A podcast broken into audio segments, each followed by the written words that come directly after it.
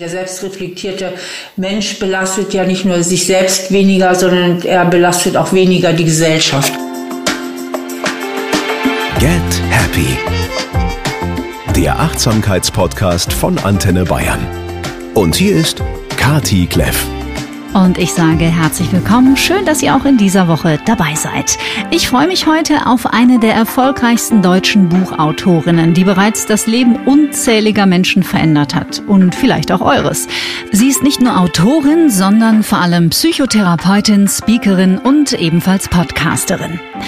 Vom Psychologiefieber wird sie schon früh gepackt. Als Tochter eines erfolgreichen Hamburger Unternehmers und einer Heilpraktikerin hält sie mit 15 Jahren zum ersten Mal das Magazin Psychologie heute in den Händen und ist auf der Stelle komplett infiziert und fasziniert. Die Liebe zum Thema hat sie von ihrer Mutter geerbt, sagt sie selbst. Aber trotz dieser flammenden Leidenschaft entschließt sie sich nach dem Abitur erstmal für ein Jurastudium, das sie nach kurzer Zeit gelangweilt wieder hinschmeißt. Denn ihr Herz schlägt für ein anderes Fachgebiet. Die Psyche des Menschen lässt sie einfach nicht los. Und so beginnt sie nach weiteren Umwegen endlich tiefer in die Materie einzusteigen und in Trier Psychologie zu studieren. Nach ihrem Studium und ihrer Ausbildung arbeitet sie als Psychotherapeutin, übrigens bis heute, und als psychologische Gutachterin am Familiengericht. Doch nach und nach erwacht eine neue und eine andere Sehnsucht in ihr, die immer größer und immer lauter wird. Sie will schreiben. 2014 folgt sie diesem inneren Ruf und gibt ihre Position am Gericht auf. Ab da widmet sie sich dem Schreiben mehr und einem Buch, das ein gutes Jahr später ihr Leben verändern wird. Und nicht nur ihres, sondern auch das Leben tausender anderer Menschen. Das Werk ist sozusagen ein seelisches Wespennest. Es schlägt ein wie eine Bombe. Bis heute wurde Das Kind in dir muss Heimat finden 25 Mal neu aufgelegt, millionenfach verkauft und in 20 Sprachen übersetzt. Ich freue mich sehr auf meinen Gast in dieser Woche. Hallo, mein Name ist Stefanie Stahl und meine Berufung ist, beziehungsweise ja, mein Beruf ist zu verstehen, wie der Mensch tickt und wie die menschliche Psyche aufgebaut ist. Und ich versuche den Menschen genau dieses Wissen mitzugeben, äh, Psychologie transparent in die Gesellschaft zu bringen, so dass möglichst jeder damit für sich irgendwie arbeiten und weiterkommen kann. Und zu einem glücklichen Leben gehört für mich eigentlich auch all das, was unser Leben mit ausmacht, nämlich Sinnenfreude. Wir haben diese fünf Sinne, also dass man das Leben wirklich auch genießt. Und ähm, ich stelle mir weniger die Frage nach dem Glück, als dann auch immer wieder die Frage nach dem Sinn. Denn wenn ich etwas Sinnvolles mache, mache ich mich und andere glücklich. Frau Stahl, vor ziemlich genau fünf Jahren, nämlich am 15. November 2015, da ist Ihr Bestseller Das Kind in dir muss Heimat finden erschienen. Sie haben mittlerweile zahlreiche andere super erfolgreiche und sehr wertvolle Bücher verfasst, aber dieses ist meiner Recherche nach tatsächlich immer noch in der Spiegel Bestsellerliste und zwar zum Zeitpunkt dieser Aufzeichnung auf Platz eins bei den Paperback-Ratgebern, was der absolute Wahnsinn ist. Als Sie dieses Buch geschrieben haben, hätten Sie sich jemals träumen lassen, dass es derart einschlagen würde wie eine Bombe? Ähm, träumen tut man immer als Autorin. Aber ich hätte das jetzt nicht geglaubt, nein. Also mit so einem umfangreichen Erfolg hätte ich jetzt nicht gerechnet. Also offensichtlich gab und gibt es in den Menschen ja einen intuitiven und riesigen Bedarf danach, sich mit dem sogenannten inneren Kind zu beschäftigen. Wann wurde Ihnen denn klar, wow, da haben Sie echt einen Nerv getroffen? Ähm, ja gut, das wurde mit dem Erfolg des Buches halt klar und ich denke, sagen wir mal so, die Menschen haben natürlich ein Interesse daran, sich persönlich weiterzuentwickeln und ganz viele Menschen haben auch ein großes Interesse daran, sich selbst zu verstehen. Das sollte ja auch so sein. Also wenn ich mir mal überlege, wie viel wie viel äh, Medienberichte, wie viel Bücher es zum Beispiel zu dem Thema Gesundheit gibt. Ja, also es ist ja ein Riesenthema und immer noch viel größer als das Thema Psyche und Psychologie. Mhm. Ähm, dann überrascht mich das doch als Psychologin, weil die Psyche ist ja eigentlich das, was uns ausmacht. Und deswegen finde finde ich immer, finde ich immer, dass diese Selbstreflexion eben nicht nur dafür angetan ist, um persönlich ein bisschen glücklicher zu werden, sondern auch eine gesellschaftliche Notwendigkeit ist. Denn der selbstreflektierte Mensch belastet ja nicht nur sich selbst weniger, sondern er belastet auch weniger die Gesellschaft. Absolut. Würden Sie sagen, dass das einen Zuwachs genommen hat in den letzten Jahren? Sind die Leute bereiter dazu, sich selbst zu reflektieren? Ja, Gott sei Dank. Also wesentlich offener, wesentlich bereiter, vor allen Dingen auch die jüngeren Generationen. Jetzt ziehen auch die jungen Männer nach.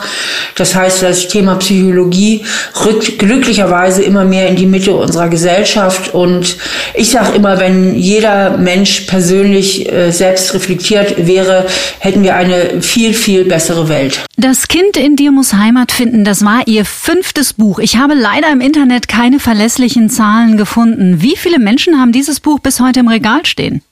Ähm, ich glaube ziemlich viele. Also das Buch ist wirklich sehr bekannt und ähm, wenn Sie es nicht im Regal stehen haben, Bücher werden ja auch gerne mal verliehen. Also ich glaube, zumindest sehr viele haben davon schon gehört. Hm. Wie hat denn speziell dieses Buch Ihr Leben persönlich verändert in den letzten fünf Jahren? Grundlegend nicht.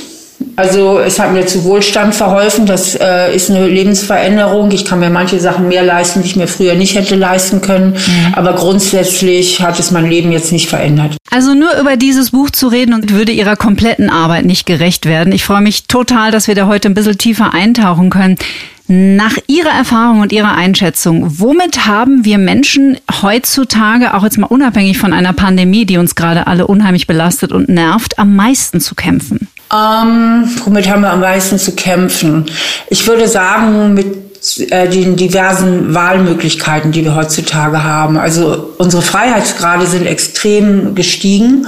Zum einen, weil sich ähm, glücklicherweise auch gewisse moralische Standards verändern. Also man muss heute nicht mehr heiraten, um ein angesehenes Mitglied der Gesellschaft zu sein. Jeder kann heute nach seiner Fasson selig werden.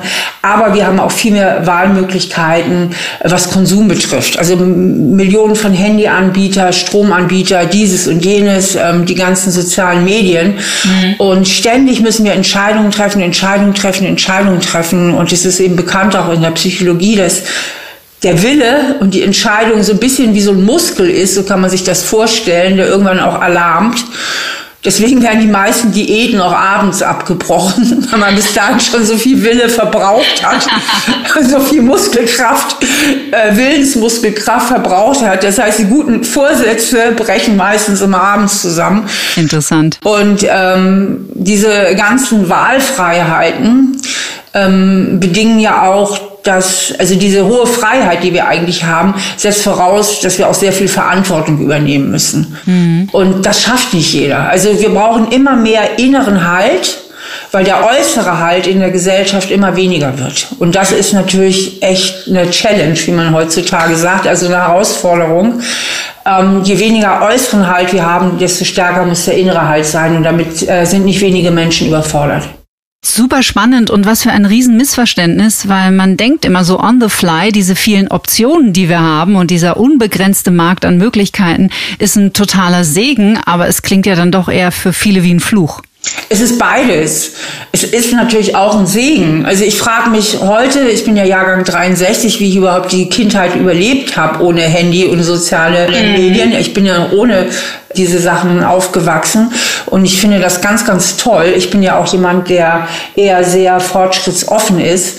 Ähm, es ist beides. Also ähm, ich, die erhöhte Freiheit ist auch toll, auch dass unsere Gesellschaft äh, zumindest was verschiedene Lebensformen und Ausrichtungen von Sexualität betrifft, immer toleranter wird, ist natürlich alles super. Gleichzeitig fallen aber auch so haltgebende Institutionen natürlich weg. Hm. Ihre inhaltlichen Schwerpunkte laut Ihrer Internetseite sind Selbstwert, Bindungsangst und Beziehungen. Glauben Sie, dass sich die meisten Menschen ihrer Bindungsangst überhaupt bewusst sind? Äh, nee, die meisten sind sich nicht bewusst. Viele denken, ich habe einfach noch nicht den oder die richtige gefunden. also meine eigentliche Passion ist ja zu verstehen, wie der Mensch tickt, also wie unsere Psyche funktioniert. Und das Epizentrum ist halt eben das Selbstwertgefühl und sind unsere Beziehungen. Also man kann eigentlich sagen, alle psychischen Probleme sind auch Beziehungsprobleme. Mhm. Ja, das ist auch so ein Irrglaube, auch immer noch im Jahr 2020, dass einfach noch nicht der richtige Partner dabei war. Und das macht man ja auch in den 20ern und 30ern gerne mal. Und wenn man 40 wird, dann fängt es so langsam an zu klingeln, dass es vielleicht auch mit einem selber zu tun hat. Genau, wobei die Bindungsangst ist nicht gestiegen. Also mhm. viele sagen ja, es gibt ja dieses äh, Schlagwort Generation beziehungsunfähig, mhm. aber das stimmt einfach nicht. Das ist so ein, das ist eigentlich ein Fake.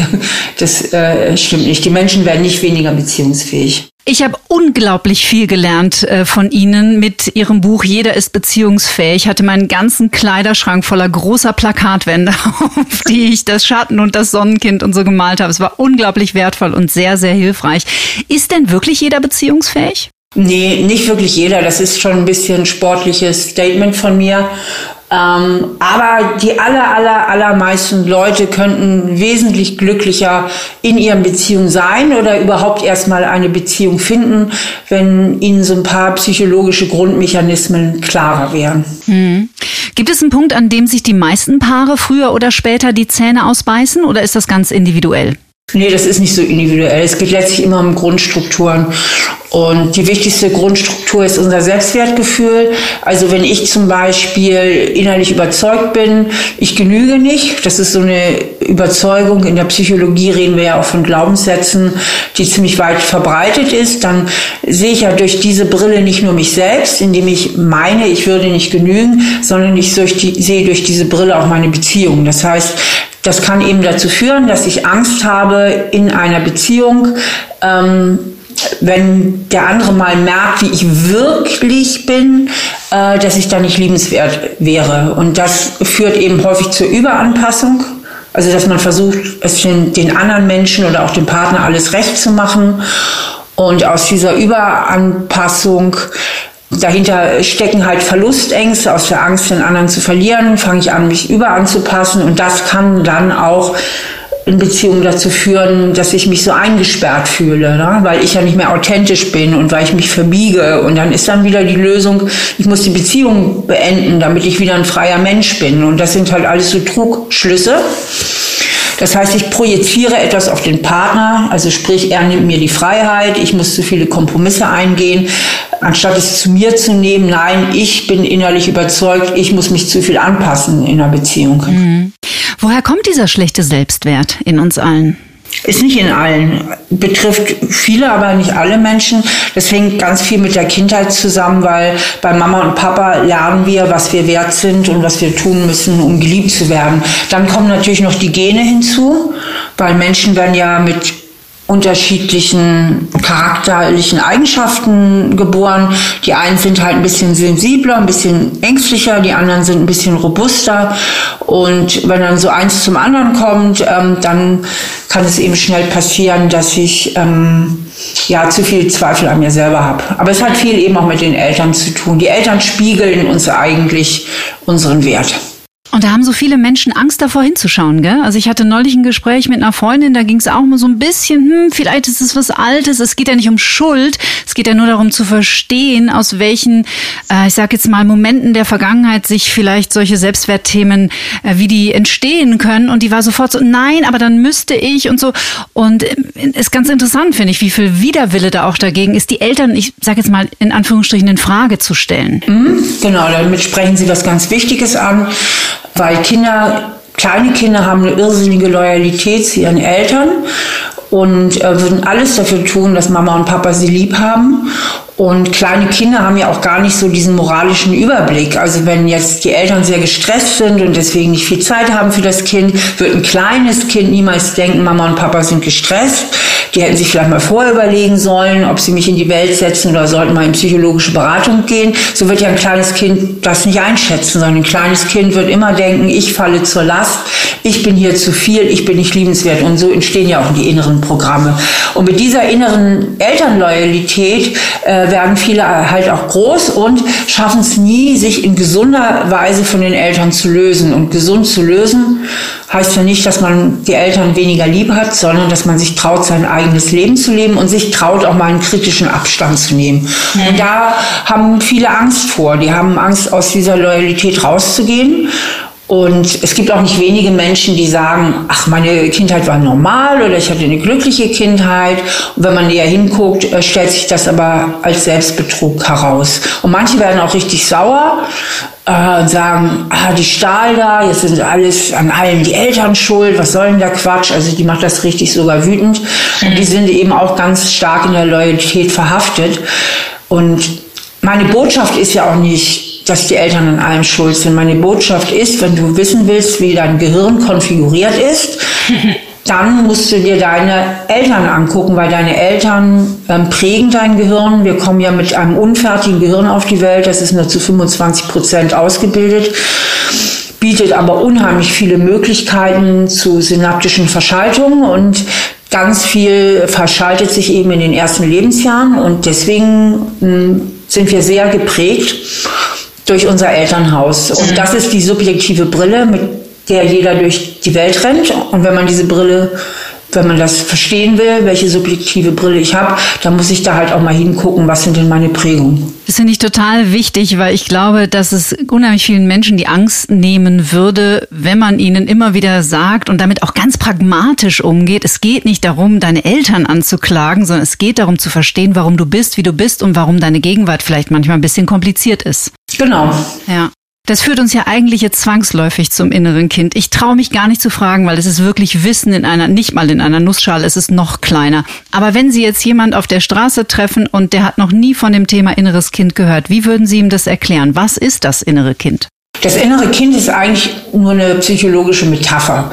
Und diese Metapher bezeichnet die Summe unserer Kindheitsprägungen im Guten wie im Schlechten, sind ja nicht alle schlecht, auch im Guten. Mhm. Und da diese Prägungen ja unser Gehirn konfigurieren und unser Gehirn prägen, ähm, ist das eben dieses innere Programm, das wir eben mitnehmen ins Erwachsenenalter und ähm, wie gesagt, diese Brille, durch die wir die Welt sehen. Ja, das mhm. ist das innere Kind.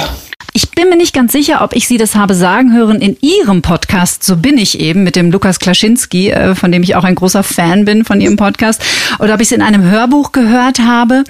Man kann Glaubenssätze, die vielleicht unbewusst in einem wirken, aber ganz schön Wumms haben, gut daran erkennen, dass sie zum Beispiel anfangen mit Ich kann nicht oder ich darf oder ich muss. Ist das richtig? Ja, ja, ja, genau. Also es gibt ja so, im Grunde, also wenn wir jetzt bei den negativen Glaubenssätzen mhm. sind, das sind ja meistens die, die uns das Leben schwer machen. Und ich sage ja auch immer, es gibt keine perfekten Eltern und keine perfekten Kindheiten. Deswegen hat jeder von uns auch den einen oder anderen negativen Glaubenssatz dabei im Gepäck. Die fassen ja eigentlich unser Selbstwertgefühl zusammen. So, also im Großen und Ganzen geht es mit vielen Variationen um das Thema, was bin ich eigentlich wert, beziehungsweise was muss ich tun, um geliebt zu werden, beziehungsweise nicht ähm, zurückgestoßen zu werden. Mhm. Sie sind nicht unbedingt eine Verfechterin davon, dass man um jeden Preis aber an einer Beziehung festhalten muss. Es gab mal diesen berühmten Bestseller von der Eva Maria Zurhorst, Liebe dich selbst und es ist egal, äh, wie, wen du heiratest, wobei ich glaube, dass sie das heute auch anders sehen würde. Ich glaube, den Satz würde sie so nicht mehr stehen lassen. Kann jede Beziehung funktionieren, wenn ich nur hart genug an mir arbeite oder machen einige auch einfach überhaupt keinen Sinn? Nee, einige machen überhaupt keinen Sinn. Es sagt ja auch etwas über mich aus, was für ein Beuteschema ich habe. Und es gibt ja Menschen und nicht wenige Menschen, die haben einfach ein schlechtes Beuteschema. Das heißt, die konstellieren unbewusst eigentlich immer das, was sie als Kinder schon erlebt haben. Also ich sag mal, die Frau, die sich zum Beispiel systematisch und unbewusst immer Männer aussucht, die emotional nicht erreichbar sind oder die sie sogar abwerten und entwerten und äh, da kann die Frau arbeiten an sich, wie sie will. Wenn der Mann nicht mitzieht, dann wird diese Beziehung scheitern oder dauerhaft unglücklich bleiben. Mhm. Dasselbe gilt natürlich mit umgekehrten Vorzeichen für, für Männer eben entsprechend, die mhm. zu lange an sehr unglücklichen und dysfunktionalen Beziehungen festhalten. Und die Arbeit mit dem inneren Kind ist deswegen so wertvoll, weil man nimmt sich ja dann immer vor und hier sitzt wirklich eine, ähm, die weiß, wovon sie redet, weil ich natürlich auch viele Jahre damit zu tun hatte. Ähm, man kann sich das auf kognitiver Ebene noch so sehr vornehmen. Beim nächsten Mann oder bei der nächsten Frau wird alles anders. Wenn ich diese innere Arbeit nicht mache, dann äh, geht das Ding nach hinten los, oder? Ja, sagen wir mal so, äh, die Diagnose kommt vor der Therapie. Mhm. Und das gilt ja auch für psychologische Zusammenhänge. Wenn ich im Grunde gar nicht verstehe, warum ich so ticke, wie ich ticke, ähm, dann werde ich daran auch nicht viel ändern können. Das heißt, ich muss erstmal gucken, Mhm. Wie bin ich denn da eigentlich aufgestellt und warum reizen mich denn so ganz bestimmte Typen immer wieder? Warum, warum renne ich immer wieder äh, in das gleiche Muster rein? Und ähm, erst wenn ich das verstanden habe, kann ich natürlich auch effektiv etwas daran verändern. Hm, da wären wir wieder beim Thema Eigenverantwortung. Ja, also ohne die geht es ja schon mal gar nicht. Ja.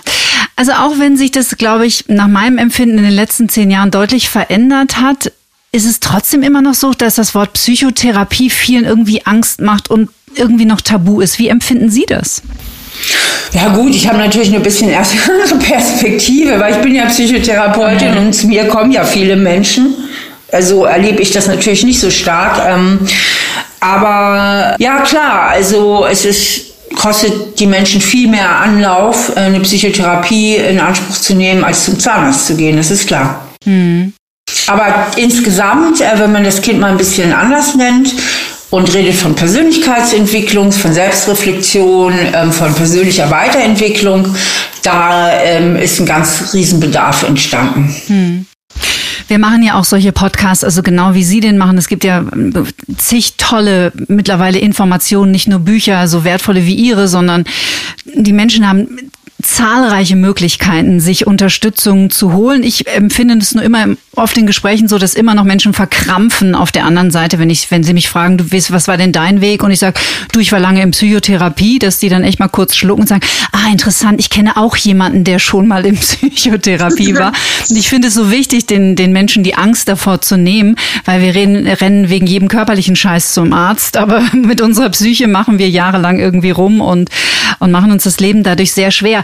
Gibt es einen Punkt, an dem Sie sagen würden, Mensch, jetzt hör mal auf den Helden zu spielen und such dir seelische Unterstützung? Ja, sicher. Also wenn man selber eben der Leidensdruck, also wenn man merkt, äh, man kommt aus einem gewissen Leidensdruck nicht raus, mhm. Äh, sei es, dass man in eine katastrophale Beziehung verstrickt ist, sei es, dass man beruflich sehr unglücklich ist, sei es, dass man unter Ängsten, Depressionen oder was auch immer äh, leidet, dann ist das natürlich sehr sinnvoll. Wobei ich sagen muss, man kann auch sehr weit kommen mit Selbsthilfe, also wenn man am Ball bleibt, äh, mit guten Ratgebern kann man auch sehr weit kommen. Das erlebe ich immer wieder äh, äh mit meinen Büchern, mhm. ähm, weil diese Motivation und zu sagen, ich übernehme jetzt mal die Verantwortung für mich selbst, die ist eben sehr wichtig und man braucht halt den richtigen roten Faden. Mhm. Na, man braucht halt ähm, die richtige Anleitung und ähm, so die richtige Idee, wonach man überhaupt mal gucken sollte und wo überhaupt vielleicht das Thema liegen könnte. Und genau, und das kann entweder in einer guten Psychotherapie, sind ja auch nicht alle gut. Ja, wir haben ja bei uns Psychotherapeuten wie in allen Berufen eine Normalverteilung. Das heißt, es gibt äh, schlechte, mittelmäßige und gute. Und das ist ja in allen Berufen so. Und äh, ein guter Ratgeber kann im Zweifelsfall weiterhelfen als eine schlechte Therapie. Mm, absolut. Sie sprechen häufig auch in Ihrem Podcast, ist die Unterzeile von uns Normalgestörten. Was ist denn ein Normalgestörter? also normal gestörter, sage ich immer, ist so dieses mittlere Neurosenniveau. also Menschen, die halt jetzt nicht zu stark traumatisiert sind oder gar persönlichkeitsgestört sind. Also die, ähm, es gibt eine Definition von psychischer Gesundheit. Die geht so, der psychisch gesunde Mensch ist liebes-, arbeits- und genussfähig. Ne? Liebes, mhm. arbeits- und genussfähig. Und also wenn zumindest noch ein, zwei Bastionen vorhanden sind, dass man zumindest noch arbeitsfähig ist, also dass man jetzt noch nicht so ein riesenschweres Paket zu tragen hat, da kann man halt sehr viel weiterkommen. Wobei ich auch das einschränken muss, weil ich kriege auch viel Leserpost von Leuten, die wirklich ähm, stärker traumatisiert sind oder sogar Persönlichkeitsstörungen haben, die mir tatsächlich schreiben, ihnen hätten meine Bücher sehr weitergeholfen. Das überrascht mich dann selber ein bisschen, aber scheint so zu sein. Hm. Schön, gell? Schönes Feedback. Ja, finde ich auch. So bin ich eben ist nicht nur der Titel Ihres Podcasts, sondern natürlich auch eines Ihrer Bücher. Was ist ein Hammersatz, den sicherlich jeder schon mal mindestens von einem Partner gehört hat. Was entgegnen Sie denn einem Gegenüber, egal ob Klient, Freund oder Bekannter, wenn er den Satz raushaut, tja, so bin ich eben? Ja, das kommt ja auf den Kontext an. Das kann ja im Guten wie im Schlechten sein. Insofern. Ja, immer im Schlechten. Ja, da habe ich jetzt keine so schlagfertige Antwort auf der Tasche. Ähm, da würde ich. Oder sind wir eben wirklich so? Vielleicht anders gefragt. Also es gibt ja das, dieser Titel, so bin ich eben, der bezieht sich auf das Buch, ähm, wo es um angeborene Persönlichkeitseigenschaften geht. Mhm. geht ne? Ähm, und es ist tatsächlich so, dass wir mit einer gewissen Anzahl von wirklich angeborenen Eigenschaften auf die Welt kommen, die auch unsere Persönlichkeit sozusagen konstituieren, zusammensetzen. Und das sind Eigenschaften, von denen viele Menschen gar nichts wissen. Die sind noch nicht so bekannt in unserer Gesellschaft. Und mhm. ähm, das finde ich hochinteressant. Und das konstituiert tatsächlich unseren Charakter an dem kann man im Großen und Ganzen nicht so wahnsinnig viel verändern, muss man auch nicht. Weil dieses Konzept misst sozusagen im gesunden Bereich. Also hier geht es um gesunde Eigenschaften. Mhm. Und da muss man auch gar nicht so viel an sich verändern. Und dann gibt es ja den zweiten Bereich, ähm, wo man vielleicht dysfunktionale, also nicht so gesunde Einstellungen hat, nicht so gesunde Verhaltensweisen sich selbst gegenüber oder auch anderen Menschen gegenüber. Und da ist es natürlich unheimlich wünschenswert, wenn man dafür die Verantwortung übernimmt und versucht, sich darauf weiterzuentwickeln.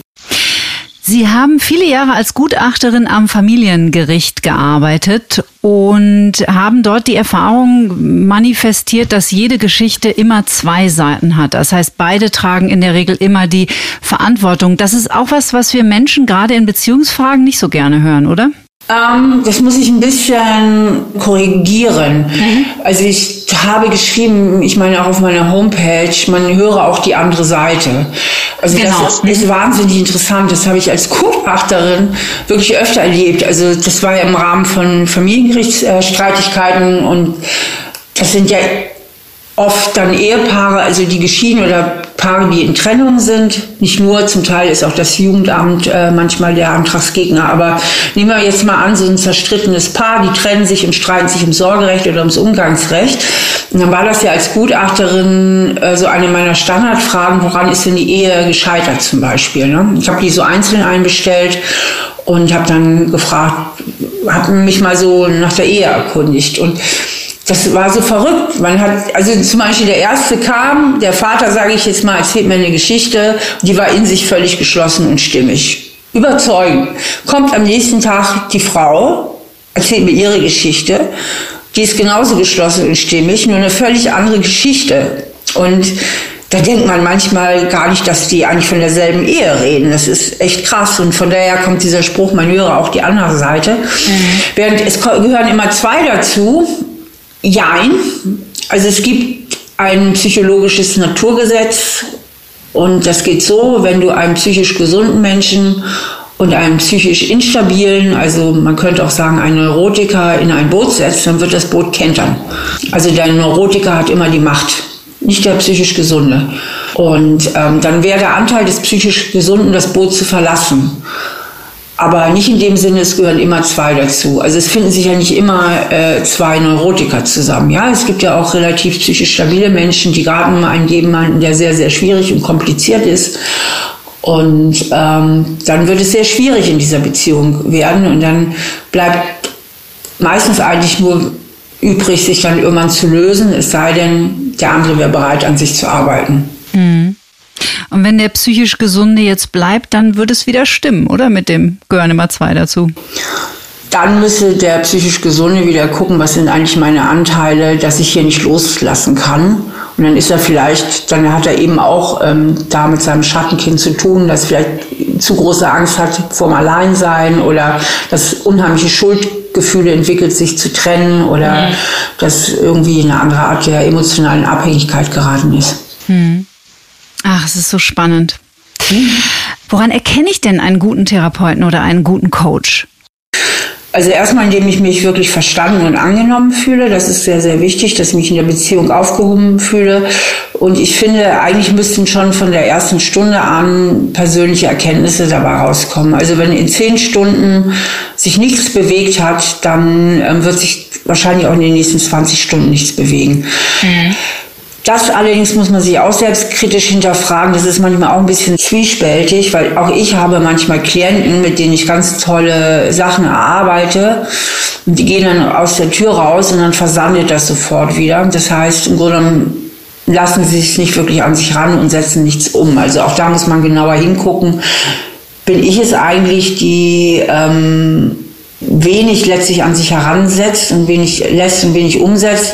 Oder ist es wirklich der Therapeut, die Therapeutin, die mich an dieser Stelle nicht richtig erkennt und mich deswegen mir wenig, mich wenig dabei unterstützen kann, auf den richtigen Weg zu kommen.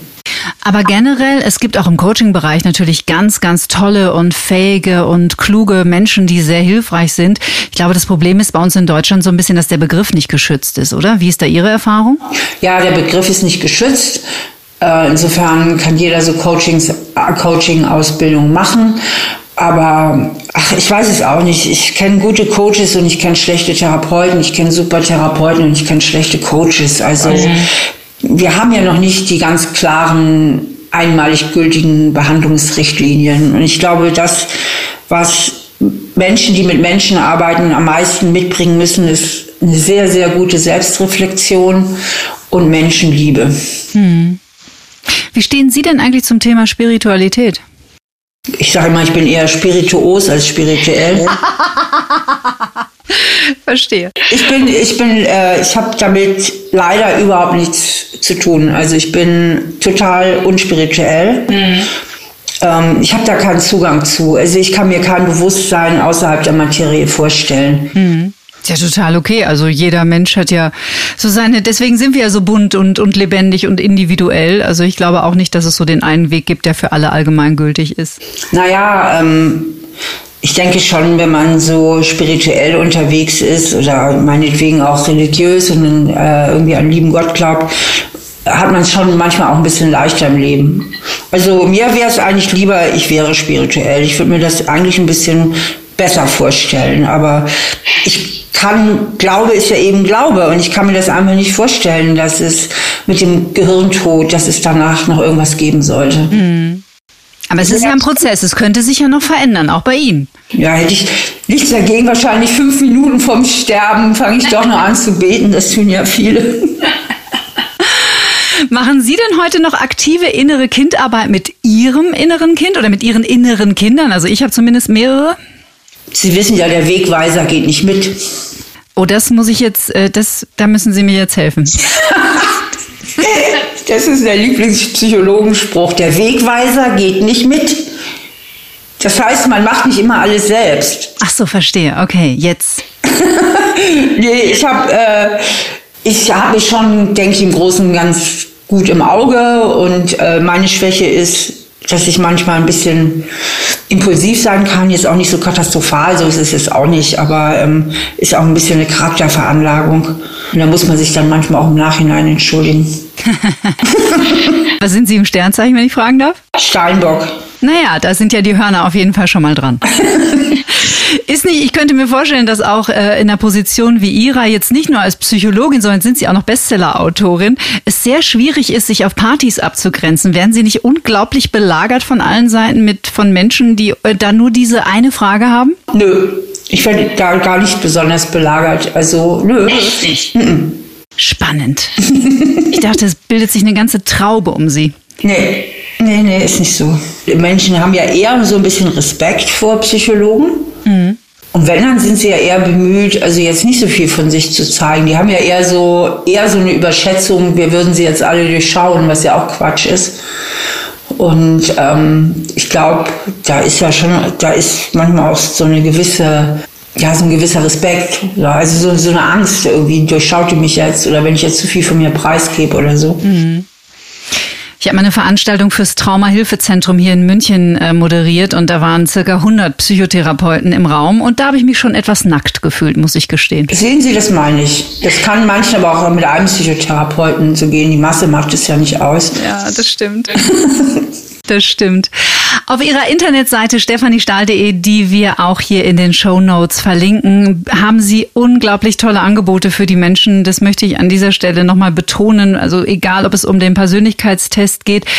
Wie laufen denn für Sie oder wie sind für Sie auch als Therapeutin die Online-Kurse, die ja in diesem Jahr dann aufgrund der Umstände, die wir alle kennen, aus dem äh, Boden geschossen sind wie die Pilze? Das war ja vorher, also natürlich im Wachstum, aber nicht so krass, wie es dann 2020 äh, sich entwickelt hat. Wie empfinden Sie die Arbeit mit den Klienten online? Das muss ich differenzieren. Also wir hatten als Praxis, weil äh, ich habe ja auch noch ähm, angestellte Psychologin, mhm. ähm, haben wir schon immer online agiert. weil wir ja bundesweit und auch im Ausland Anfragen haben, damit die nicht alle nach Trier kommen müssen. Ne? Wir sind ja hier am Arsch der Heide im Wilden Westen und nicht so gut angebunden. Das heißt, für uns war das jetzt nicht so neu, auch per Skype und so weiter Psychotherapien anzubieten. Und ein richtiges Online-Seminar startet jetzt unser erstes am, am Wochenende ja, nächstes Wochenende. Das halte ich aber nicht selbst, das hält auch eine meiner sehr guten Psychologinnen und Trainerinnen. Ich selbst habe ein richtiges Online-Seminar noch nicht gegeben. Ich habe da jetzt noch keine Übung drin. Mhm. Aber das wäre ein schönes Projekt, ja wahrscheinlich auch. Ja, wir arbeiten uns jetzt da rein, ne? In diese, in diese Online-Seminare auch. Aber rein jetzt Online-Beratung, das haben wir schon immer gemacht. Schöner ist natürlich die Live-Beratung. Ja. Ähm, aber es geht auch ganz gut über Skype oder auch übers Telefon.